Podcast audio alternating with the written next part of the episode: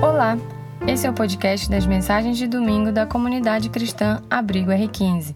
Estamos muito felizes que você está nos ouvindo e queremos te convidar para estar com a gente presencialmente no próximo domingo. Para saber mais detalhes, fale conosco pelas nossas redes sociais.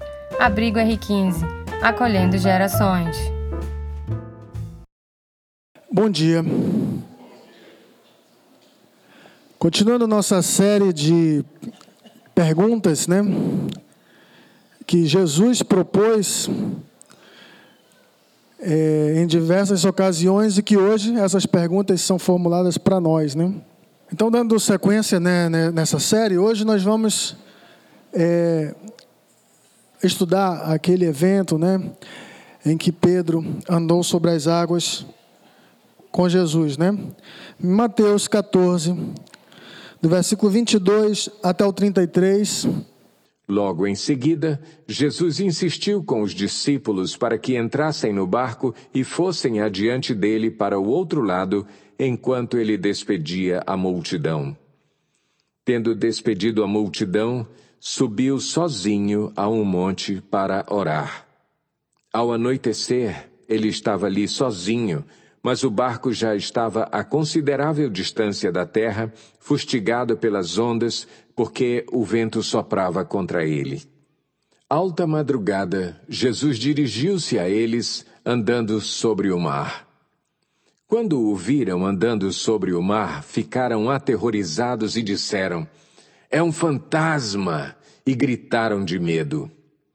Mas Jesus imediatamente lhes disse: Coragem, Sou eu, não tenham medo.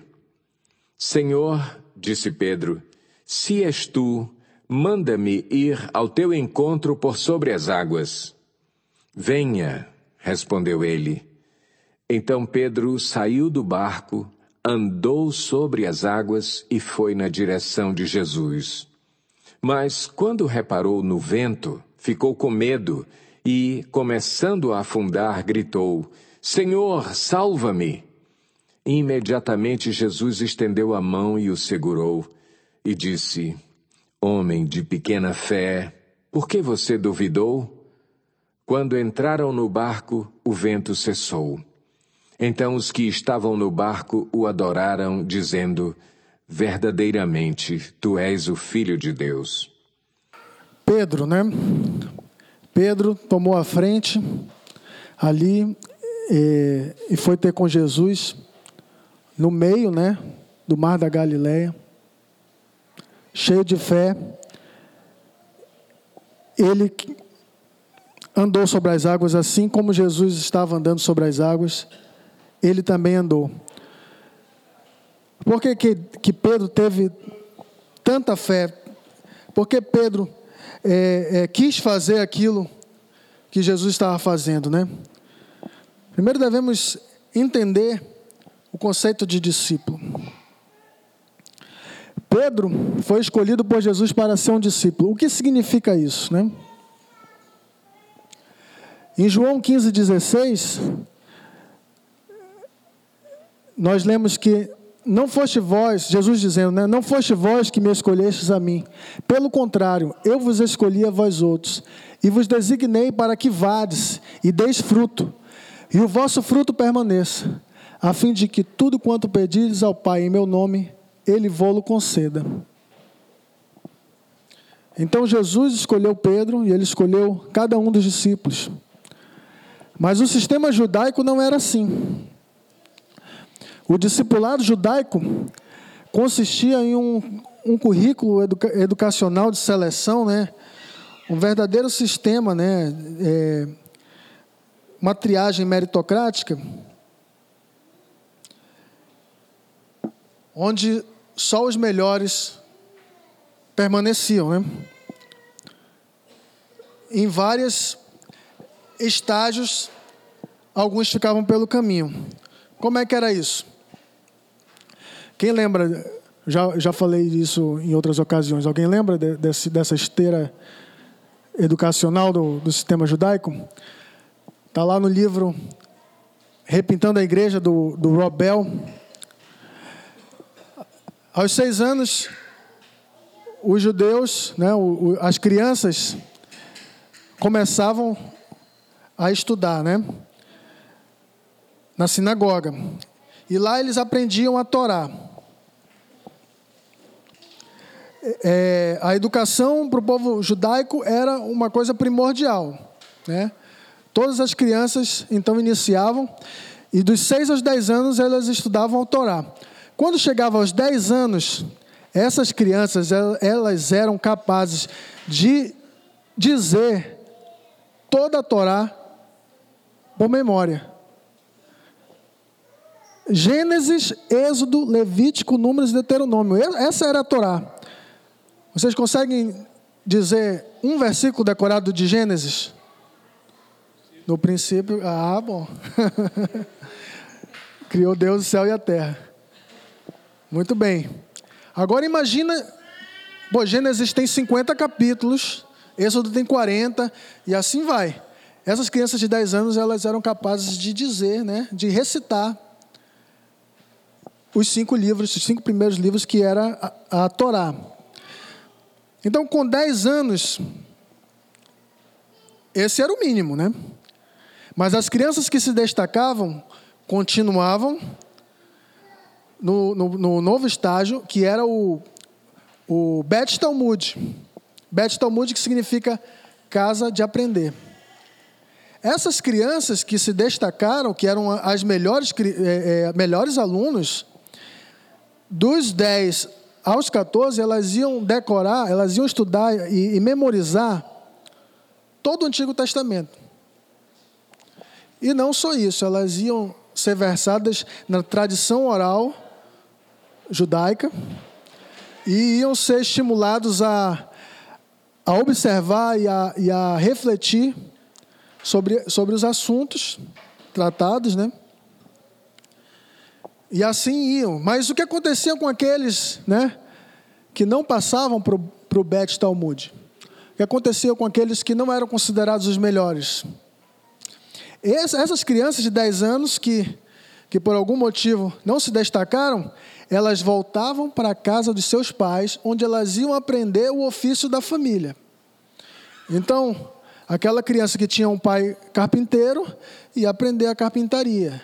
Aquela criança que era filho de um pescador ia aprender a pescar. E assim por diante, né? as profissões da época. Né? Chegando aos 14 anos de idade, tinha uma nova peneira. Aquelas crianças que não se destacaram novamente iam para a casa dos seus pais e, e aprendiam o ofício da família.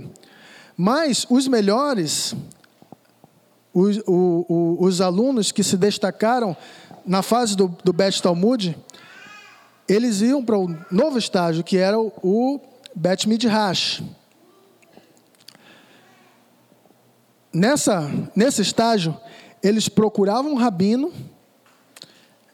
que eles é, escolhiam, se apresentavam ao rabino, dizendo: Quero ser seu discípulo. Mas não era tão fácil. O rabino ia fazer uma sabatina com, com eles, né? Ia fazer perguntas sobre a Torá, sobre todos os livros do Antigo Testamento, sobre a tradição. E dependendo, né, do desempenho, ele ia dizer: sim, você pode ser meu discípulo. Ou então, não. Vá aprender o ofício da sua família, que, que é, é, é melhor para você, a, a, a sua vocação não é me seguir. Né? E não tinha outra chance. Né? Não podia aplicar para vários Rabinos não. A pessoa que, que era reprovada, né, digamos, com aquele rabino, já era. Né? Não tinha repescagem, não. Não sei se tinha desistência, né, mas essa informação não tem. De lista de espera, essas coisas, não sei. Mas assim era, então, o sistema dos judeus. É, a partir daí, o, o, os alunos que ficavam, eles eram a nata da sociedade ali judaica. eles eram considerados os mais promissores. Então eles se tornavam seguidores, discípulos daquele rabino. E ao ser discípulo, quando, quando o rabino aceitava aquele aluno, ele, ele estava dizendo o quê? Eu acho que você é capaz de fazer o que eu faço. Era, era isso que comunicava para aquele aluno. Me siga, você é capaz de fazer o que eu faço. Yos Ben Yosa cunhou essa frase que dizia: Cubram-se com a poeira dos pés do seu rabino. Uma frase poética, né? Exatamente o que é isso? Aqueles discípulos, eh, eles, seguiam o rabino com tanto afinco, com, com, com, tão de perto, né? O que o rabino fazia, eles faziam, eles iam atrás. Que literalmente a poeira que levantava das sandálias do rabino cobriam aqueles discípulos. É como se aquela poeira é, simbolizasse isso, né?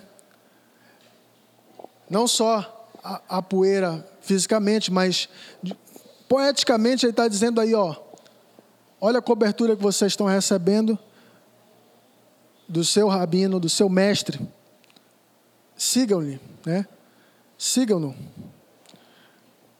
Não perca de vista, né? Então, o discípulo era o seguidor e que depois de passar por essa bateria de testes, ele era considerado capaz de fazer o que o mestre fazia. Que conclusões então a gente toma a respeito disso? A primeira conclusão que eu chego é que Pedro era um pescador. Logo, ele não era o melhor dos melhores. Em algum momento entre Bet Talmud e Bet Midrash, né? Em algum momento ele foi reprovado aí. Ele foi mandado de volta para casa. Ele foi aprender o ofício da família. Ele não era um destaque. Ele não era conhecido pela sua sabedoria, pelo seu conhecimento. Não, ele era um pescador. A outra coisa que eu assimilo de tudo isso é que Jesus inverteu a lógica da época. Não foi o discípulo que chegou lá com Jesus e se apresentou para fazer uma sabatina, para tentar, né, é, ser aceito. Não foi assim. Quem lembra como foi? Todos os discípulos, em algum momento, foram chamados. Pedro, por exemplo, estava lá com as suas redes pescando. E Jesus disse assim: Venha, me siga, quero te fazer é, pescador de homens. Então, quem escolheu o discípulo foi Jesus. Foi ele quem o convidou para ser seguidores. Não fez sabatina, simplesmente olhou para eles e disse: Venha, me siga-me. E quando ele diz isso, para um, um judeu, para um, um hebreu, o que, que ele entende quando ele é convidado para ser discípulo. Ele entende isso. Jesus estava dizendo: Penso que vocês são capazes de fazer o que eu faço. Então, Pedro, como discípulo, ele era imbuído disso, de estar sempre se aprimorando a, a, a fazer aquilo que o mestre fazia. Então, quando ele vê Jesus andando sobre as águas, ele pensa: eu também quero andar. Eu quero fazer o que o meu mestre faz. Alguém lê, por favor, essa fala do Ed René Kivitz? Mas Jesus é diferente dos rabinos de sua época. Ele diz: os rabinos colocam sobre os, os, seus ombros um jugo pesado, exigências absurdas, mas o meu jugo é suave e meu fardo é leve. Ele faz um convite: seja meu talmid, Faça parte do meu grupo de Talmidim. O convite de Jesus se estende a todos e não apenas aos extraordinários. Jesus convida pessoas como você e eu. Não importa o que você é, não importa a idade, sexo, classe social, o momento da vida em que você está. Não importa seu passado, não importa nem mesmo a sua religião. Jesus está chamando você para andar com Ele e ser um de seus discípulos. Essa é a beleza, então, do chamado de Jesus, né? Nós não precisamos decorar o Antigo Testamento todo para ser aceito. Antes disso, ele já faz, né? Ele já toma a iniciativa, ele, ele nos chama. Ele, ele não, não se importa com o nosso passado, com nossa vida pregressa. E assim foi com Pedro. E Pedro se tornou um discípulo de Jesus e ele queria ser capaz de fazer tudo aquilo que o Mestre fazia. Então, se Jesus podia andar sobre as águas, ele se lançava sobre as águas também. Né? Não, ele perguntou antes, né? E, e, Jesus disse: Venha. E ele foi e ele andou sobre as águas também. Mas não é só porque Pedro era um discípulo que ele foi capaz de andar sobre as águas, né? Existiam outros onze discípulos que não andaram. Mas, sobretudo, Pedro teve fé. Ele teve fé, ele deu um passo e ele andou sobre as águas. Fé é a resposta do homem à iniciativa de Deus. Vamos lembrar aqui do versículo, né? Porque pela fé sois salvos, porque pela graça, aliás, porque pela graça sois salvos mediante a fé. Então tudo começa pela graça. A iniciativa é de Deus. Quem dá o primeiro é, passo é Deus, né? A, o primeiro, a iniciativa, aquilo que vai mover, né? Que vai conectar, reconectar o homem a Deus, é Deus quem faz, é a graça, mediante a fé. Então a fé é a resposta do homem. Mas mesmo a fé é um dom de Deus, né? Continuando o versículo de Efésios. Mediante a fé, e isso não vem de vós, é dom de Deus, não de obras para que ninguém se glorie. Então a fé é a resposta do homem à iniciativa de Deus. É um dom de Deus, não fica nada para o homem, né? Não, não, não sobra espaço para o homem é, ter participação na salvação. Exatamente. Então Jesus era carpinteiro, né? Outras conclusões aqui que o João estava tirando né, de tudo isso, que Jesus era carpinteiro, então ele, ele praticamente não seguiu né, os passos da, da cultura judaica. E ao escolher os discípulos dessa forma, a gente lembra que em um dos evangelhos, Jesus foi para a sinagoga e ele maravilhou todo mundo.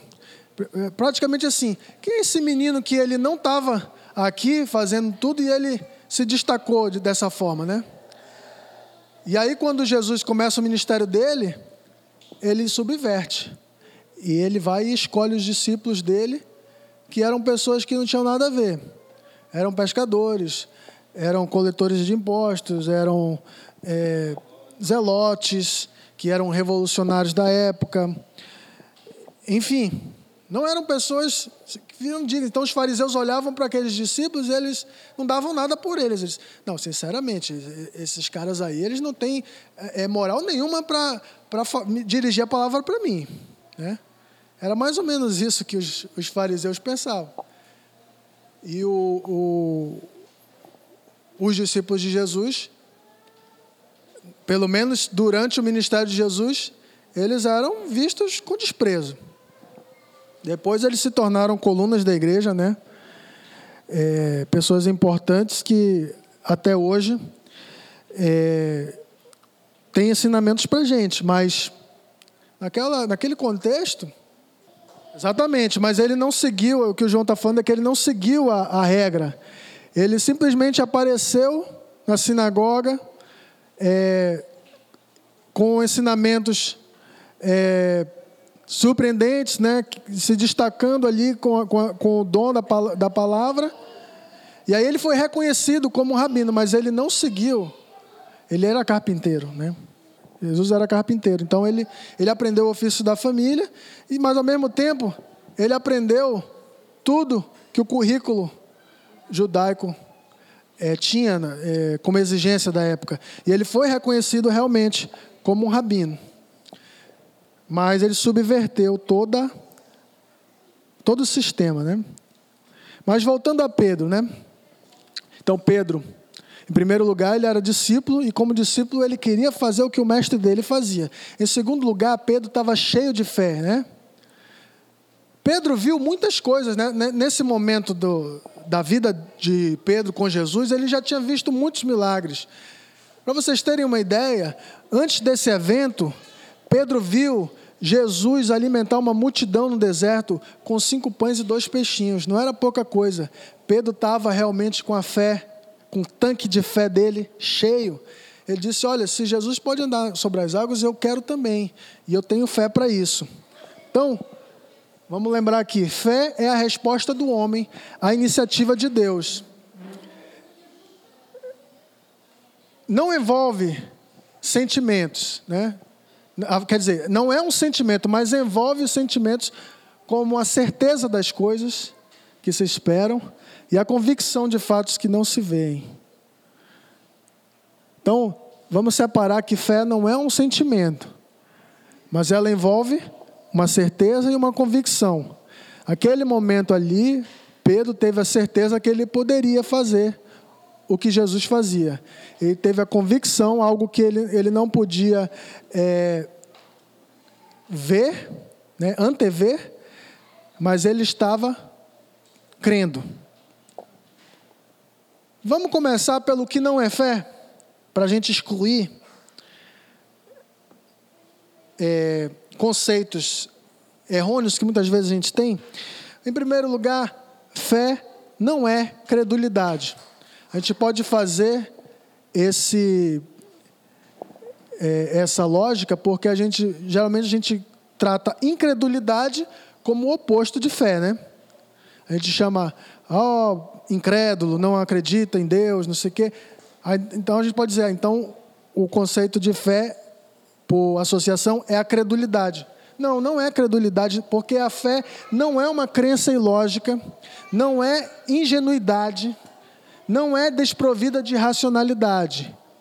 A fé é baseada no, baseada no caráter e nas promessas de Deus. Então, quando a gente fala em credulidade, a gente está falando de uma pessoa ingênua. A gente está pensando numa pessoa que é, acredita em qualquer coisa. Que se tu supersticiosa, que se tu chegar e, dizer para ela é, qualquer coisa, ela vai ser levada por qualquer vento de doutrina, por qualquer esquema. É, ó, me dá teu dinheiro aqui que eu tenho um, um, um, investimento milagroso. Aí a pessoa vai, embarca nessa. Ela é uma pessoa que não pensa, que ela, que ela acredita muito fácil nas coisas, nas pessoas, e ela é enganada. Mas fé não é isso. Fé não é, é ingenuidade, fé envolve uma construção racional. Porque a fé, ela é, é decorrente do conhecimento, do caráter de Deus e das promessas de Deus. Em segundo lugar, a fé não é otimismo. Não é pensamento positivo, não é repetir uma coisa a si mesmo até acreditar, né? Isso pode até ser fé em si mesmo, né? Vai para frente do espelho e diz: Você é capaz, você tem valor, não sei o quê. Repetindo coisas para si mesmo, né? Isso pode ser fé em si mesmo, mas não tem muito a ver com fé em Deus. Não é essa confissão positiva que vai te fazer ter fé em Deus. Não é pensamento positivo, não é otimismo mero simples. É, a fé em Deus, ela se funda completamente em Deus. É possível porque Deus pode fazer. É concreto porque Deus prometeu. É palpável porque é desígnio de Deus. Então, pouco importa a, a repetição é, como é, aquele livro Segredo, repita para o universo ouvir, não tem nada a ver com, com a fé em Deus. Deus não precisa que você fique repetindo as coisas. Ele, ele, ele apenas quer que você creia. Mas é uma, uma fé totalmente baseada nele. No que ele pode fazer, no que ele é capaz de fazer. E nas promessas que ele te fez. Nos desígnios que ele, na sua boa, perfeita, agradável vontade, ele instituiu. Então, vamos já eliminar conceitos errados sobre fé. Não é credulidade e tampouco é otimismo. Vamos, vamos ler, alguém por favor venha até aqui e leia o que John Stott escreveu. Fé é uma confiança racional, uma confiança que, em profunda reflexão e certeza, conta o fato de que Deus é digno de todo crédito. Por exemplo, quando Davi e seus homens voltaram a Zicagli, antes dos filisteus terem matado Saul na batalha, um terrível espetáculo os aguardava. Na sua ausência, os Amalequitas tinham saqueado a sua aldeia, incendiado as suas casas e levado cativas as suas mulheres e crianças. Davi e seus homens choraram até não terem mais forças para chorar. E então, na sua amargura, o povo cogitou de apedrejar Davi. Era uma crise séria e Davi facilmente poderia ter se deixado cair no desespero. Mas em vez disso, lemos que Davi se reanimou no Senhor seu Deus. Era uma fé verdadeira. Ele não fechou seus olhos aos fatos nem tentou criar sua própria autoconfiança ou dizer a si mesmo que se sentia realmente muito bem. Não. Ele se lembrou do Senhor seu Deus, o Deus da criação, o Deus da aliança, o Deus que prometeu ser o seu Deus e colocá-lo no trono de Israel.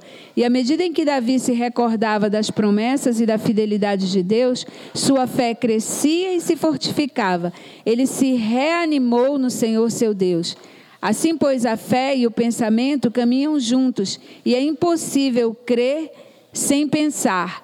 Crer é também pensar. John Stott. Então, John Stott escreveu um livro cujo título é esse: Crer é também pensar. Muito bom livro. Se vocês quiserem se aprofundar mais nisso, eu recomendo. A segurança cristã é a plena certeza da fé. E essa decorre do conhecimento, do seguro conhecimento de Cristo e do Evangelho. Quero levar vocês a refletir sobre as relações de confiança que a gente adota na nossa vida secular, no nosso dia a dia, cotidiano. Por exemplo, a tecnologia. Vamos tomar como exemplo o elevador. Eu li numa revista super interessante que o elevador levou 20 anos para é, é, que toda a sociedade o aceitasse e tivesse confiança plena no funcionamento dele. 20 anos. Hoje em dia, demora muito menos que isso, né? Qualquer tecnologia que entra, ela não demora mais tudo isso, porque a gente está muito acostumado com tecnologias que, que, que se seguem é, anos, ano após ano. Mas com o elevador não foi assim. Agora, a confiança que eu tenho no elevador, ela é tão grande que eu, que eu faço as coisas de forma automática. Eu não penso mais como é que esse elevador está funcionando. Não, eu simplesmente aperto o botão, chamo o elevador, ele chega, eu entro, eu escolho o andar que eu vou. Todo dia, várias vezes por dia eu faço isso. E a confiança se tornou uma coisa automática. Por quê? Por causa do conhecimento. Eu é, conheço a tecnologia do, do elevador, é, sei que todas as vezes ele me levou até onde eu, eu quis que ele levasse. Alguém pode ter uma experiência ruim no elevador, isso não, não, não, se exclui, né? Mas, em geral, é uma tecnologia confiável. Depois de 20 anos, toda a sociedade reconheceu que era confiável. E hoje, a gente utiliza essa tecnologia de forma automática. Menos a minha avó, que até hoje ela não, não gosta muito. Escada rolante, enfim, todas as, as tecnologias, quando elas chegam, elas passam por um processo de adquirir confiança do consumidor. Né? É, existe o desenvolvimento de carros autônomos, são carros que não têm motorista. Eu confesso para vocês que eu não me sinto à vontade de entrar num carro sem motorista. Eu não confio ainda. Mas vai chegar o momento que eu vou confiar. Eu vou entrar a primeira vez e vou ficar nervoso. E vou ficar apreensivo. Aí vou entrar a segunda, vou entrar a terceira e vou começar a pensar: funciona mesmo. Não, realmente acho que dá para relaxar. Quando que eu vou notar que eu estou realmente confiando na tecnologia? Quando eu relaxar, quando eu dormir dentro de um carro desse, quando eu me tornar um usuário constante desse, desse serviço. Algumas coisas é, você confia vacilando, né? Por exemplo, teleférico. Eu entrei no teleférico, mas eu fiquei morrendo de medo lá, lá em cima. Eu, eu, eu tinha que ficar toda hora. Não, esse teleférico é seguro, mas eu não estava muito à vontade. Por quê? Eu vou no teleférico uma vez, a cada, a cada ano, sei lá, a cada década, não sei. Mas, de repente, uma pessoa que anda de teleférico todo dia, ela tem mais confiança no sistema. Então, o Google Maps ou o Waze, hoje em dia, a pessoa confia tanto que você disser assim para o motorista, eu sei um caminho melhor, diz, não, não, não, o Waze mandou ir por aqui. Você acaba até se anulando muitas vezes, né? De, de pensar. Vamos pensar no nosso sistema fiduciário. O que, que significa fiduciário? Fidúcia significa fé. Vocês sabiam disso? Então, quando, a, quando eu tenho uma dívida e eu pago, eu dou um dinheiro, a pessoa confia naquele dinheiro. Porque aquele dinheiro foi emitido por um órgão oficial, a Casa da Moeda. Então toda a sociedade convencionou que aquela moeda é aceitável. Então, eu recebo, se eu recebo um dinheiro, 50 reais, 100 reais, eu confio no sistema fiduciário brasileiro. Eu vou aceitar esse pagamento.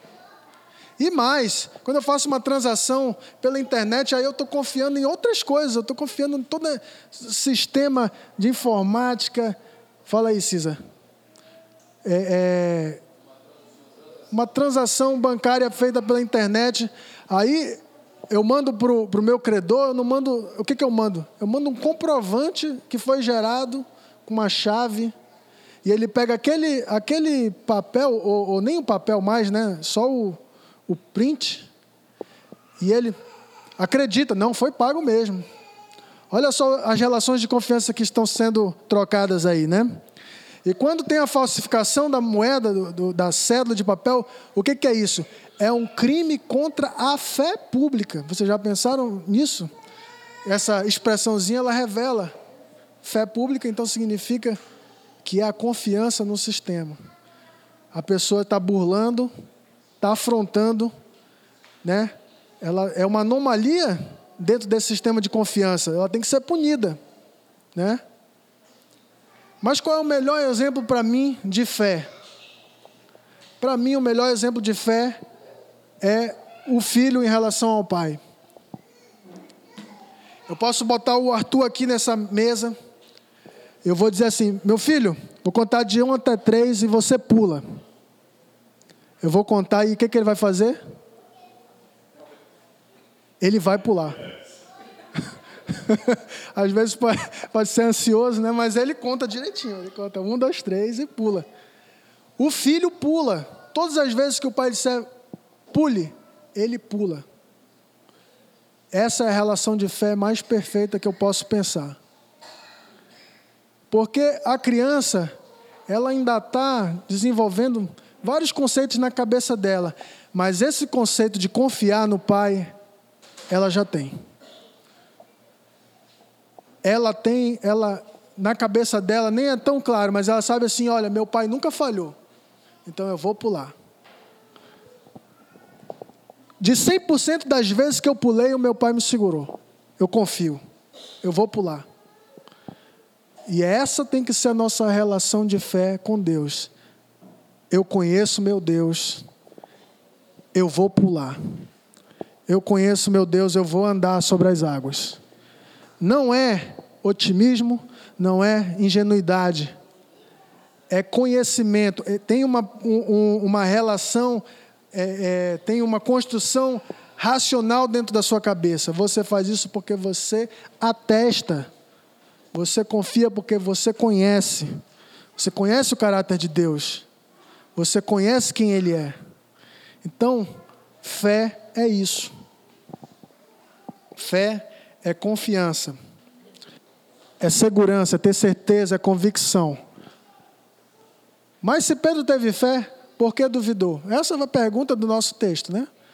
Nosso, nosso, nosso título de hoje é Por que duvidaste? Essa foi a pergunta que, que, eh, que, que Jesus fez para Pedro. Então Pedro realmente andou sobre as águas. Ele deu um passo, dois, três, eu não sei quantos passos ele deu, mas ele andou. E de repente, ele sentiu um vento, ele sentiu que o mar fez alguma onda e ele começou a afundar, ele começou a duvidar. E ele clamou por ajuda: Senhor, me ajuda. E Jesus segurou a mão dele e ele perguntou para Pedro: Por que duvidaste? Muitas vezes a gente duvida, né? Lembrando que Pedro teve fé. Eu não estou tirando isso da essa primeira assertiva. Pedro teve fé, ele andou sobre as águas, mas lá no meio ele duvidou. Essa é a questão. Então a dúvida, a dúvida tirou o foco da fé de Pedro. No momento que Pedro tirou o foco de Jesus, ele começou a ver o que? O vento, as ondas, talvez raios, não sei. Não sei como é que estava o tempo, né? É, diz que era uma tempestade, né? Então Pedro, ele tirou os olhos de Jesus e olhou para as forças da natureza. Ele estava fazendo isso pelo quê? Pela fé que ele tinha em Jesus. À medida que o medo dele aumentava, a fé dele diminuía.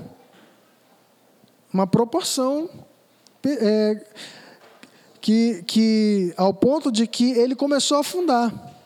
Então Pedro se desconcentrou. Pedro vacilou. Aquele homem que tinha é, recebido o nome de Rocha, o que, que significa Pedro? O nome dele era Simão, né? Mas ele recebeu o nome de Pedro. O que, que significa Pedro? Cadê o Pedro? Pedro significa rocha. Pedro recebeu esse nome por causa do seu potencial de se manter firme. Mas de repente ele começou a afundar. Como uma rocha que afunda, né? como uma pedra. Porque a sua fé ficou instável. A dúvida é uma força poderosa e destrutiva. Se cedermos a ela, nossa fé pode se deteriorar e fazer com que afundemos espiritualmente. Então o segredo são os olhos em Cristo, né? Nos nossos momentos de fé, a gente tem que manter nossos olhos em Cristo, porque no momento que a gente desvia nosso olhar, a gente vai ver nossos problemas, a gente vai ver as dificuldades, a gente vai ver o impossível e a gente vai vacilar. Mas se a gente manter os olhos em Cristo, a nossa fé permanecerá inabalável. Então não podemos esquecer do poder de Deus. Não podemos. É... Com certeza o vento era forte, as ondas eram altas, existia todo um, um, um contexto ali para desacreditar. Então, o segredo para Pedro era se concentrar no poder de Deus. Se ele tivesse feito isso, não teria afundado, mas também não teria recebido essa lição de fé, que é a lição para nós hoje. Manter os olhos em Cristo. E Jesus diz para Pedro: Homem de pouca fé, por que duvidaste? Eu, às vezes eu achava muito duro Jesus falar isso, né? Mas lá em casa o papai ele tem, tinha muitos filmes sobre Jesus, né? Ele tinha o musical que ele que ele captava imagens, de, então ele colecionou vários filmes ali em casa. E um desses filmes eu lembro que Jesus falava isso rindo. Era um Jesus divertido. Aí eu gosto de pensar que foi mesmo assim. Que ele não olhou com uma atitude repreensiva para Pedro. Homem de pouca fé. Não. Ele, rapaz, por que tu duvidou, né? Assim, de forma bem humorada. Poxa, Pedro, depois de, depois de andar tudo isso, você vai, vai duvidar? Um homem de pouca fé, vem, vem, vem aqui comigo, vem. De forma bem humorada. Eu, eu, eu gosto de, dessa visão desse filme, eu não lembro qual é o filme, mas essa visão de Jesus bem humorado que, que é, deu uma lição para Pedro, mas sem é, rispidez, sem, sem julgá-lo, né? Porque afinal de contas, Pedro era um homem. Mas o que eu queria chamar a atenção nessa expressão é pouca fé. Porque quando Jesus fala em muita fé, pouca fé, me dá uma ideia de quantificação. E como é que é isso? A fé é algo mensurável? Como saber a quantidade de fé? Como saber, como contabilizar isso? Né? Quando ele diz homem de pouca fé, quer dizer que ele tinha um tanque de fé aqui que estava cheio, aí deu uma vazada assim, foi caindo, caindo. Como é que aí, aí chegou no nível que, que ele considerou pouco? Vocês estão entendendo? Bom, a quantidade, a quantidade de fé não é algo visível. A fé do tamanho de um grão de mostarda pode mover montanhas. E o que é um grão de mostarda? É uma coisa diminuta, minúscula. Ele disse que basta esse pouquinho de fé para você conseguir uma proeza de mover as montanhas. Então, a questão não é a quantidade de fé. Quando a gente vê o grão de mostarda, a gente percebe, não. Então, a questão não é essa. A questão não é o tamanho, a quantidade. A questão é fé perseverante. O que é fé perseverante? Pedro teve fé, ele deu um passo, ele deu dois, ele deu três, ele estava perseverando, aí ele vacilou e afundou. Então, o que vale nesse contexto de fé é permanecer, é perseverar é crescer na capacidade de persistir. Isso é aumentar a fé. Em alguns momentos a gente ouve pessoas falando para Jesus: aumenta-nos a nossa fé. Não é questão de quantidade, não é questão de, de tamanho, é questão de, da capacidade de persistir e de permanecer. Ou seja, ter muita fé é continuar crendo, mesmo nas situações mais difíceis. Quando todos os eventos, todos as, os fatos ao seu redor te dizem que não é possível. E você permanece crendo que é possível. E isso é que te dá uma fé é, aumentada. É perseverar. E curiosamente, são nos momentos mais difíceis que você tem a sua fé provada, né? As lembranças dos dias maus são essas que aumentam nossa fé. Curiosamente, os tempos bons, eles não têm essa capacidade. A gente, muitas vezes, a gente confunde e começa a crer no, na nossa própria capacidade, quando tudo está bem. A gente começa a pensar que talvez seja nós mesmos pessoas muito boas e, e habilidosas. E, e mesmo espiritualmente falando, a gente começa a pensar que talvez sejamos muito bons espiritualmente, é, bem nascidos em uma boa igreja, com uma boa palavra. E, pô, tem o meu valor, né? Mas é no momento difícil, na provação, é que a nossa fé é provada e que a gente passa por, por tudo isso e, a, e, aquela lembrança gera a, o aumento de fé, gera a capacidade de conhecer a Deus, que Ele não falha e que as promessas dele não falham, e aí você confia mais e mais. Como o próprio Jesus disse, a provação gera perseverança. E a perseverança gera paciência, e a paciência esperança. E é uma esperança que não duvida, que não que não vacila. Ou seja, é fé. As promessas de Deus nunca falham. Por isso podemos nos apegar firmemente a elas. Quando somos provados, estamos sendo depurados como ouro no fogo. Devemos ter a plena confiança que Deus não nos abandona. A fé é sempre gratificante. A fé sempre tem boa recompensa. Sempre vale a pena ter fé em Deus. Sempre é eficaz. Porque Deus não falha. Mesmo quando duvidamos por um segundo e a gente é, clama pelo socorro, Senhor me salva.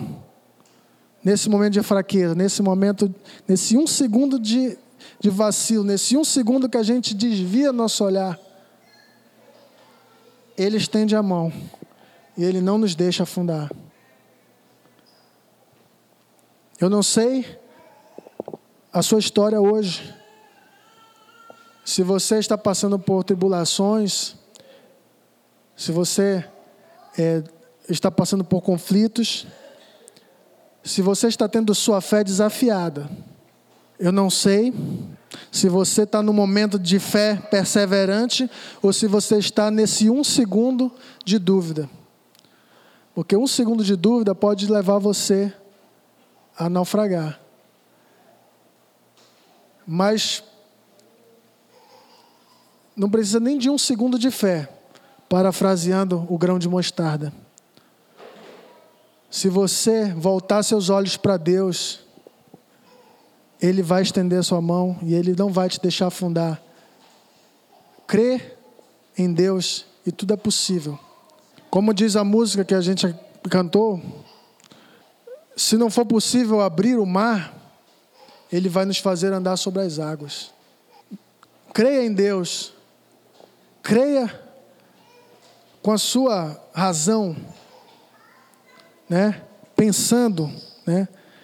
sem anular seu pensamento, porque você conhece o caráter de Deus, você sabe o que ele prometeu e você sabe que ele nunca falhou. Deus é fiel, né?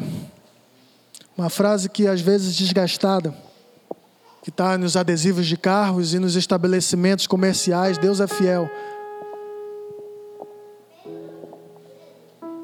Ele é fiel realmente, porque ele nunca falha. Você pode confiar. E como Pedro, você pode olhar para ele, caminhar sobre as águas. Ele te faz capaz. Não é pelo seu sua habilidade, não é pelo seu conhecimento, não é pelos números de versículos que você sabe de cor porque a fé é um dom de Deus. É um presente de Deus. Então eu quero convidar vocês a colocar a sua causa diante de Deus e reconhecer que você não, não é nada, que sem Ele você vai afundar.